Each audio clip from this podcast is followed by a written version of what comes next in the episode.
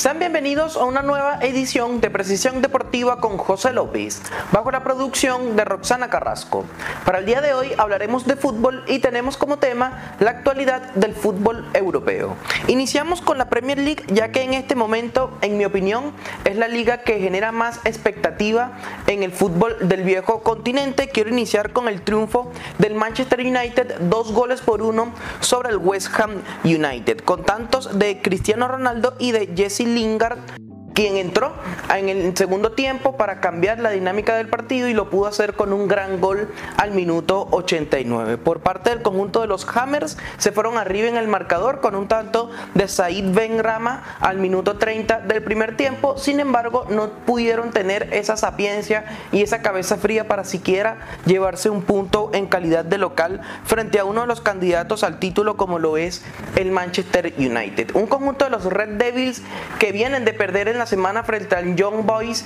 en su estreno en la Champions League 2021-2022. Un partido que increíblemente lo pierde el conjunto del Manchester United. También contó con la expulsión tempranera de Aaron Van Bissaka, quien con una dura entrada recibió la roja directa. A mi manera de ver las cosas fue realmente justa porque fue muy mal el jugador inglés y ellos estaban por encima del marcador un gol por cero con un tanto de Cristiano Ronaldo. Sin embargo, el jugar con un hombre menos, ahí fue donde el Young Boys pudo remontar el partido, pero el segundo gol fue un error clamoroso de Jesse Lingard como estaba en zona defensiva y se la quiso dar un pase atrás al arquero, no levantó la cabeza, el pase quedó corto y lo interceptó un atacante suizo para poner el segundo gol. Así que podríamos decir que quizás el fútbol le dio revancha a Jesse Lingard porque en esta ocasión le da el triunfo al conjunto de Manchester United. Un equipo que ya se tiene un poco claro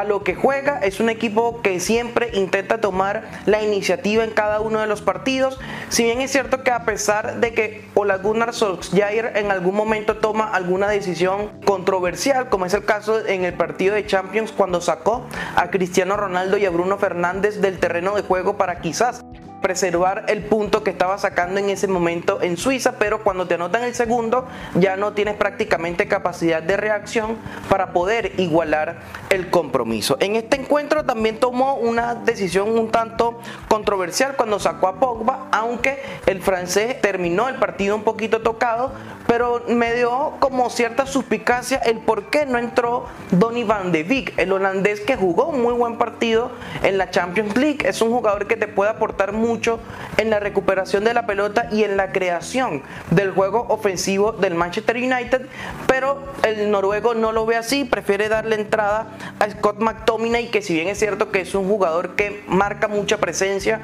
en el centro del campo, de hecho sus condiciones físicas así lo dicen, es un jugador bastante espigado, fuerte, pero que futbolísticamente hablando quizás no tenga tantas ideas como Van de Beek. También tiene la suerte de que cuenta con el goleador Cristiano Ronaldo, que en este partido anotó nuevamente, ya son cuatro goles en tres partidos en su regreso al Manchester United y son 789 goles de por vida en partidos oficiales para el portugués. Tres volantes ofensivos aquí bien marcados. En este encuentro por lo menos jugó Pogba un poquito más adelantado de su posición natural, ya que todavía Jadon Sancho no entra en la dinámica ofensiva del conjunto del Manchester United y Mason Greenwood, el joven que ha recibido la confianza para ser titular en este inicio de temporada, no pudo gravitar del todo en este compromiso. Quiero destacar también la zona defensiva del Manchester United. Me parece que Rafa Barán jugó un muy buen partido frente al West Ham, un Barán que cuando el partido estaba igualado a un gol, ya en los últimos, o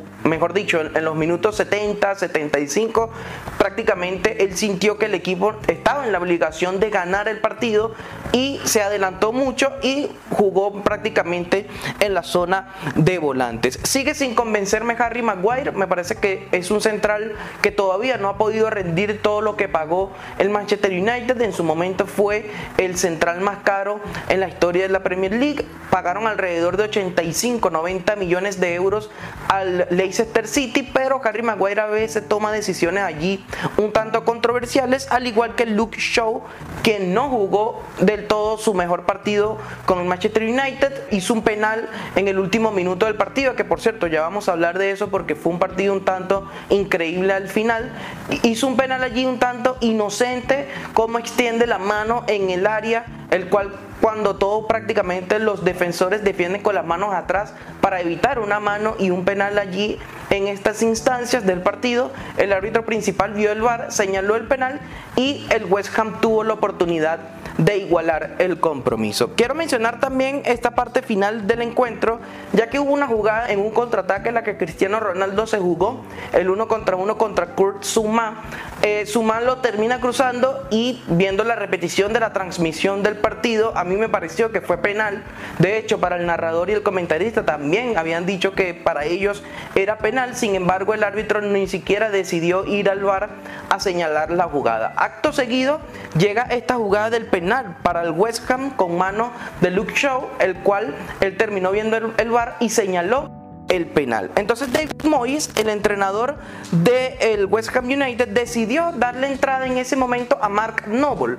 quien no había jugado ni siquiera un minuto en este partido, le dio entrada, le puso la responsabilidad de cobrar el penal en este encuentro que significaría el empate a dos goles. Sin embargo, el arquero español David De Gea terminó deteniéndole el cobro desde los 12 pasos a Mark Noble y no deja de causar como intriga o no ha dejado de causar eh, sorpresa el por qué le dio entrada a un jugador que no había jugado ni siquiera un minuto, venía desde el banco, venía frío, no entró nunca en la dinámica del partido y le, asumió la responsabilidad de cobrar el penal, el cual al final terminó por fallarlo. También tuvo un muy buen partido de Gea, en las veces que fue exigido pudo responder de buena manera eh, en, para allí, para preservar el triunfo del Manchester United y es también un arquero que ha sido muy criticado los últimos años, pero que ha sabido responder poco a poco a la confianza del Solskjaer. En otro compromiso de esta jornada de la Premier League tenemos que el Liverpool derrotó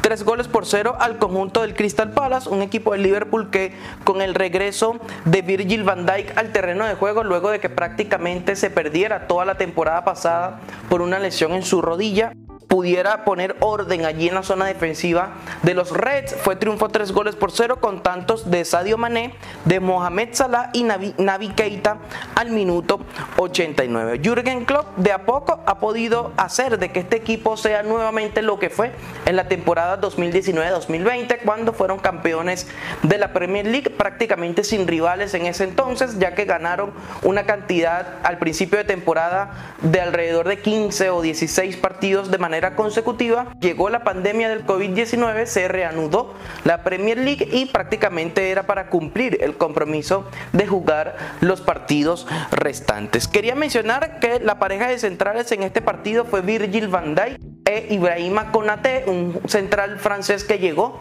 al conjunto Red en esta temporada. Pagaron aproximadamente 45 millones de euros al Red Bull Leipzig para jugar en el equipo del Liverpool. Entonces es una pareja de centrales bastante altos, bastante rápidos. Van Dijk es el que te organiza la zona defensiva casi siempre, pero Konate puede asumir que Van Dijk es como una especie de tutor para hacer un buen eh, papel allí en la zona defensiva del Liverpool. En el centro del campo fueron titulares casi los de siempre, Jordan Henderson, Fabiño y Thiago Alcántara. Ojo con Thiago porque salió en este partido al minuto 60 y se fue como discutiendo con algún ayudante de Jürgen Klopp o discutiendo con algún aficionado allí en su llegada al banquillo de suplentes. Me da la sensación de que Thiago Alcántara no entra dentro del esquema de juego y dentro de la idea futbolística que tiene el alemán Jürgen Klopp, ya que a Klopp le gustan los equipos más directos, más verticales, más rápidos, que hagan una transición importante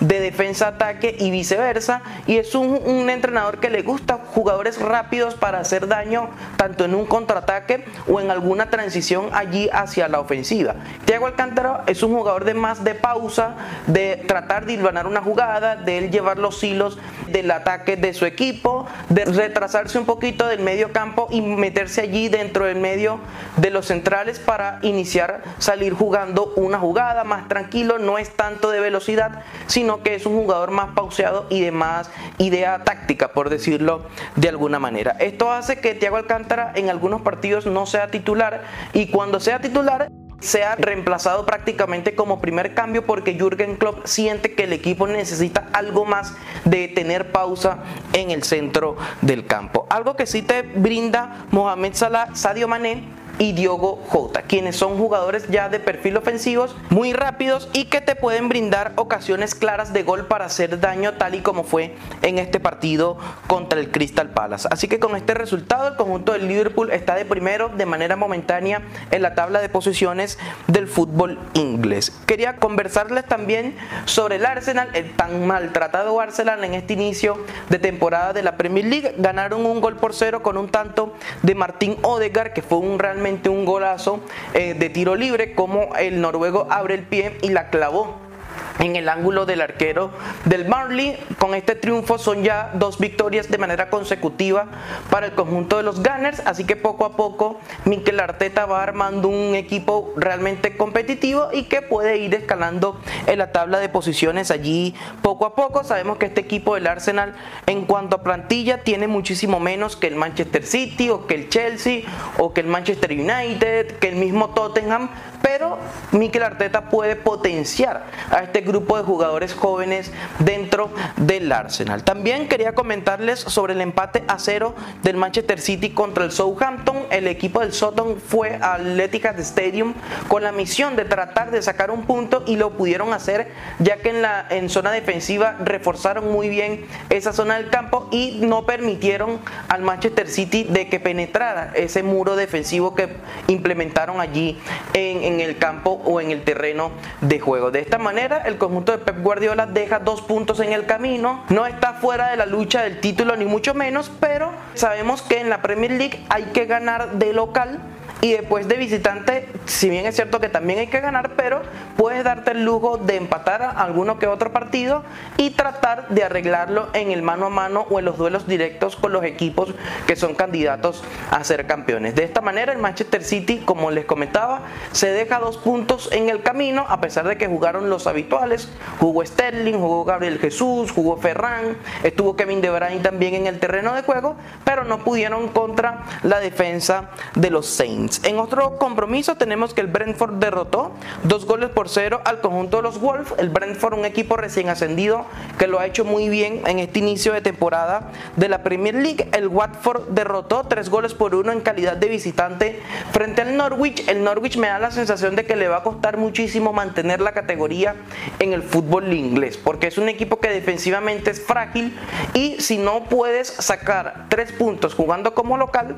va a ser realmente difícil que te mantengas en la primera división del fútbol inglés. Y también tenemos que el Aston Villa goleó tres goles por cero al Everton jugando como local con tantos de Mati Cash, de Lucas Diñé, que fue un autogol, y de León Bailey al minuto 75 del segundo tiempo. Fue titular por primera vez José Salomón Rondón en el conjunto del Everton, no tuvo muy buen partido, bueno, en realidad todo el Everton no tuvo un buen partido, se fueron goleados y los goles cayeron en prácticamente en un lapso de 8 o 9 minutos y se dieron en este partido como visitante frente a Aston Villa. El Brighton dio la sorpresa derrotando como local dos goles por uno al conjunto de Leicester City con tantos de Neil Maupay al minuto 35 del primer tiempo desde el punto del penal y Danny Welbeck marcó al minuto 50 del segundo tiempo. Rápidamente en la tabla de posiciones tenemos que el Liverpool comparte la punta con el Manchester United con 13 unidades. En el tercer lugar está el Brighton con 12 puntos y en el cuarto lugar está el Chelsea con 11 puntos que al momento de grabar este podcast el Chelsea empata a cero con el Tottenham en el término del primer tiempo. Luego está el Manchester City en el quinto lugar igualados en puntos con el Everton y el Tottenham. Pasamos de liga y nos vamos al fútbol español, ya que uno de los principales partidos que tuvo esta jornada del fútbol ibérico fue el Atlético de Madrid recibiendo la visita del Athletic Club de Bilbao en el estadio Wanda Metropolitana. Un Atlético de Madrid que nuevamente le cuesta ganar los partidos este año sí me parece que el Cholo Simeone va a tener muy pocas excusas para hacer jugar bien a este equipo colchonero porque le trajeron los jugadores que él pidió y le trajeron jugadores de calidad, como es el caso de Rodrigo de Paul y de Antoine Griezmann que llegó nuevamente al conjunto del Atlético en calidad de cedido proveniente del Fútbol Club Barcelona. Sin embargo, en este inicio de temporada al conjunto del Atleti le está costando mucho hacer un juego fluido en cuanto a la ofensiva se refiere. Es un juego muy chocado, los rivales le ponen una zona defensiva, un bloque defensivo bastante importante con cuatro defensores y quizás dos o tres mediocampistas y al equipo le cuesta entrar, le cuesta hilvanar jugadas ofensivas importantes para hacerle daño al rival y por lo menos en este partido fue suplente Luis Suárez, el delantero uruguayo, pero en mi opinión a la larga el Cholo Simeone va a terminar por jugar con los dos atacantes, tanto con Antoine Griezmann y con Luis Suárez. Luis Suárez más como un 9 natural, un 9 puro, esperando que el equipo juegue para él, para que las ocasiones que él tenga tratar de anotarlas y Griezmann como una especie más de segunda punta o como una especie de enganche que sabemos que él, él es donde mejor se desempeña tanto en su club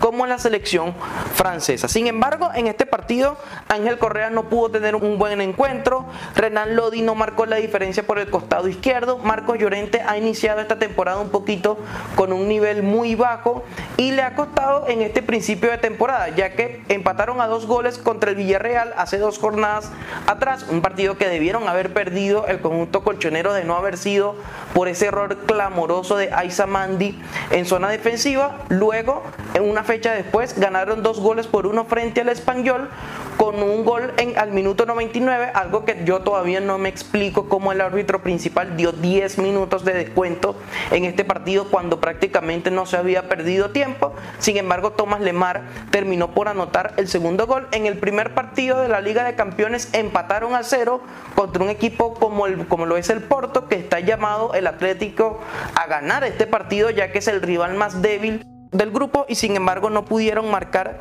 la diferencia y ahora en este encuentro frente al Athletic Club de Bilbao empataron a cero. Un conjunto vasco que también jugó un muy buen partido. Quiero destacar la labor que hizo Dani García en el centro del campo ya que recuperó muchísimos balones. Prácticamente él impidió que el equipo colchonero hilvanara jugadas ofensivas de cara a gol. También jugaron un muy buen partido Íñigo Martínez en zona defensiva e Iker Muniain que fue un jugador sacrificado dentro del esquema impuesto por Marcelino en este partido, ya que no se pudo desenvolver del todo cómodo en faceta ofensiva. Sabemos que Muniain es un jugador de muy buen pie, que te puede levantar la cabeza y te puede filtrar un balón para poner mano a mano al delantero de su equipo para tratar de hacer daño en zona ofensiva. Sin embargo, buen punto para el Bilbao. Pudieron haber sido tres, ya que Iñaki Williams falló un mano a mano. También eh, Villalibre también falló una jugada increíble de cara al gol, como estaba solo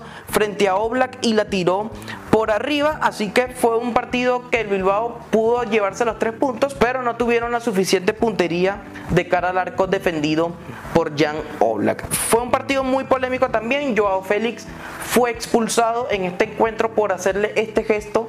al árbitro principal, Gil Manzano, el cual él interpretó que lo llamó loco y entonces sabemos que al árbitro no lo puedes decir o insultar de esta manera y le sacó la segunda tarjeta amarilla y expulsión. También al minuto 95 o 96, cuando ya terminaba el partido, Jan Oblak sacó de manera rápida y quedaba mano a mano con el arquero rival Luis Suárez y él decidió terminar el partido. Algo que José María Jiménez, el central uruguayo, le reclamó de manera irada. De hecho, no lo insultó, pero sí le, reclamó fuerte, le sacó la tarjeta amarilla y quizás pudo haber sido algo más o también pudo haber sido expulsado al término de este partido. En otro encuentro del fútbol español tenemos que el Rayo Vallecano con el regreso de Radamel Falcao García a la liga derrotó tres goles por cero al conjunto del Getafe con un tanto de Oscar Trejo, de Patesis y del colombiano quien marcó al minuto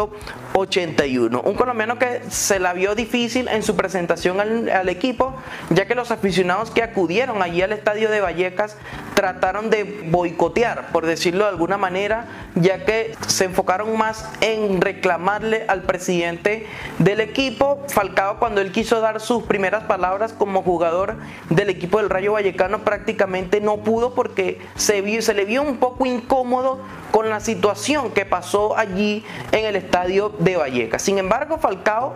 ya ha sabido responder con goles en este equipo que es recién ascendido al fútbol español y que cuyo principal objetivo para esta temporada es mantener la categoría. En otro encuentro del fútbol español, el Elche empató un gol con el Levante con un tanto de Lucas Pérez y por el conjunto del Levante marcó José Luis Morales al minuto 55 del segundo tiempo. Este José Luis Morales me parece que es uno de los jugadores más infravalorados que tiene el fútbol español porque es muy buen jugador, muy talentoso,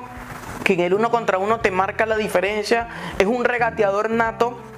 pero que ya sabemos que tiene aproximadamente 32, 33 años de edad y prácticamente va a terminar su carrera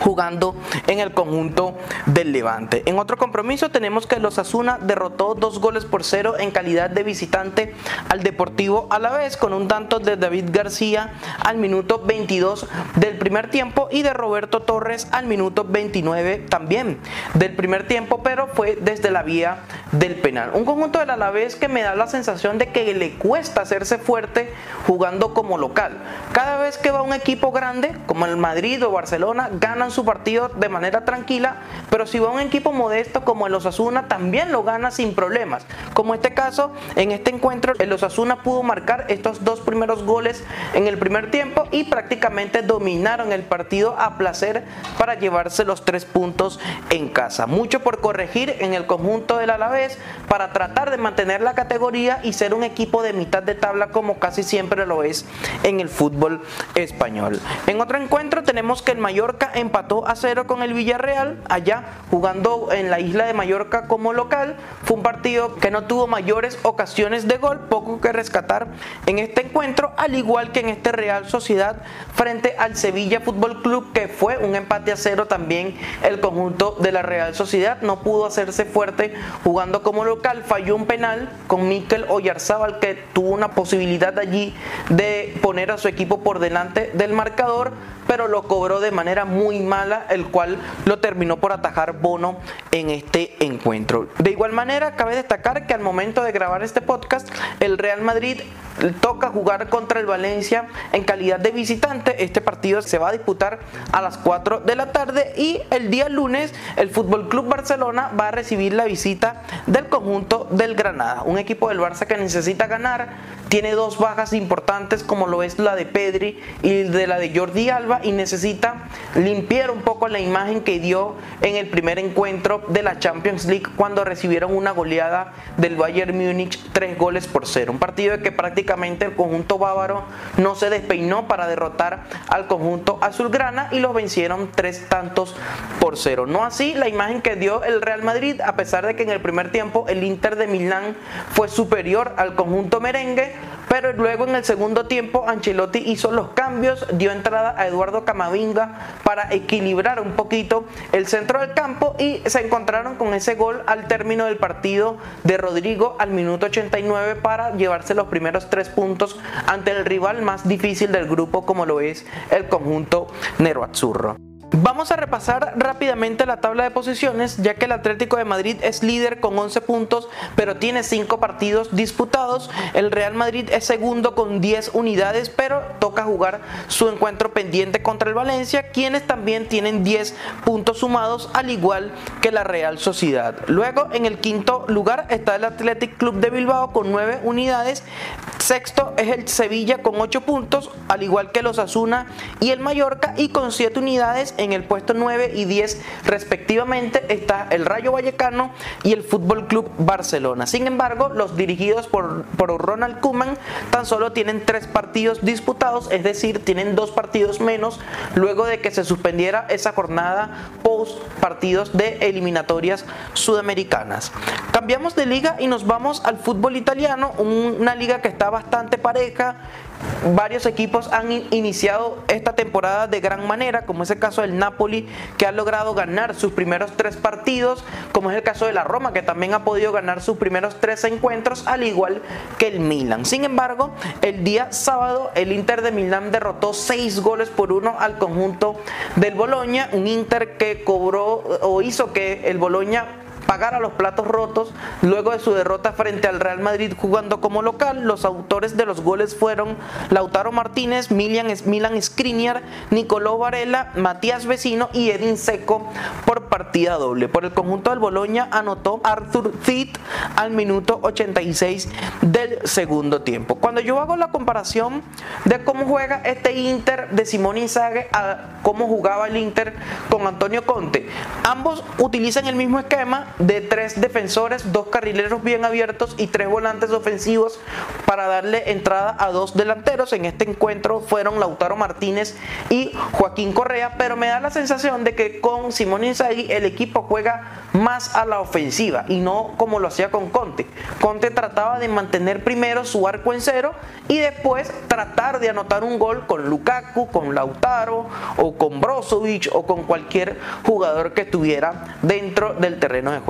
También me da la sensación de que Simón Inzaghi apela a más futbolistas rápidos, como es el caso de Dumfries, quien fue titular por el carril derecho en este partido, como es el caso de Di Marco, que también fue titular en este encuentro, pero por el, por el carril izquierdo. No era así con Conte. Con Conte él decidía jugar con Kolarov por izquierda, que es un jugador que destaca más por el oficio que por su velocidad. Y si bien es cierto que por el carril derecho jugaba Hakimi, que es un jugador bastante rápido, al igual que Dumfries. También Simón Inzaghi no ha decidido darle la confianza ni a Alexis Sánchez ni a Arturo Vidal en el once titular de este equipo en este principio de temporada, pero sabemos que Brozovic ha mantenido un muy buen nivel en este inicio de temporada y Vidal es un jugador importante para los segundos tiempos.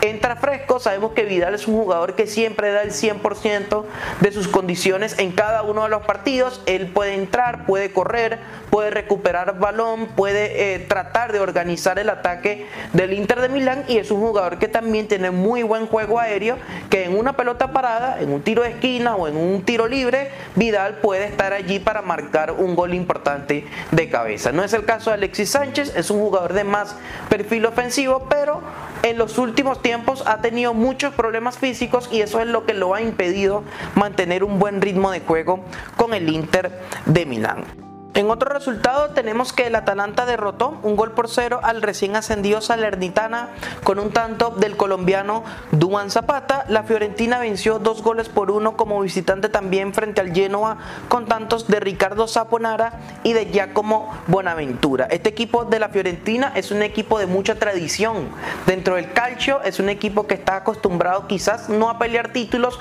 pero a estar allí, clasificar a una Europa League o por qué no, clasificar también en una liga de Campeones como en su momento lo hicieron con Cesare Prandelli. Así que poco a poco va volviendo al puesto que merece la Fiorentina. En la Sampdoria goleó tres goles por cero al conjunto del Empoli en calidad de visitante y el Spezia venció dos goles por uno al recién ascendido Venecia Fútbol Club. Al momento de grabar este nuevo episodio, la Lazio es local frente al Cagliari, empata a cero goles en 30 minutos del primer tiempo, al igual que el Gelas Verona iguala a cero contra la Roma jugando como local. Ya para finalizar este nuevo episodio de Precisión Deportiva, quiero destacar el buen momento de, de cara al arco que vive el conjunto del Bayern Múnich, ya que golearon 7 goles por 0 al conjunto del BFL Bochum, con tantos del Leroy Sané, un doblete de Joshua Kimmich, un tanto de Serge Gnabry, un autogol de Basilius Lampropoulos,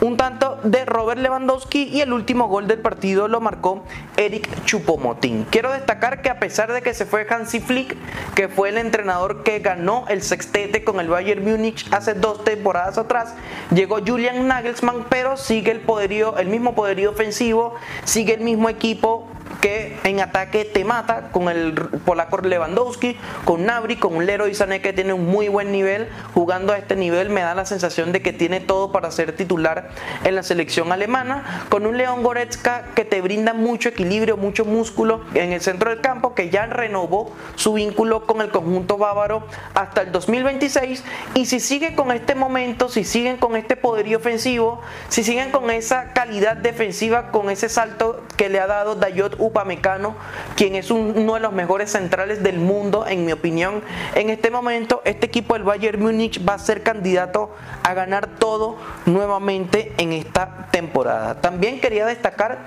el buen momento que vive el Bayern Leverkusen. Derrotaron tres goles por uno al conjunto del Stuttgart con tantos de Robert Andrich, de Patrick Schick y de Florian Wirtz al minuto 70 del segundo tiempo. Anoten este nombre de este jugador, Florian Wirtz, es un futbolista muy joven, pero va a ser el futuro del fútbol alemán. Es un atacante muy rápido, de cara al arco te define muy bien con las dos piernas, es muy habilidoso y puede ser quizás, ¿por qué no?, titular en la próxima Copa del Mundo de Qatar 2022. También quería destacar que puede ser titular nuevamente Lionel Messi eh, con el conjunto del Paris Saint Germain, quien va a enfrentar al que en mi opinión es el principal rival dentro de la Ligue 1 o del fútbol como usted prefiera llamarlo, que es el Olympique de Lyon. Así que en el frente de ataque pueden ser titulares nuevamente Lionel Messi, Neymar y Kylian Mbappé.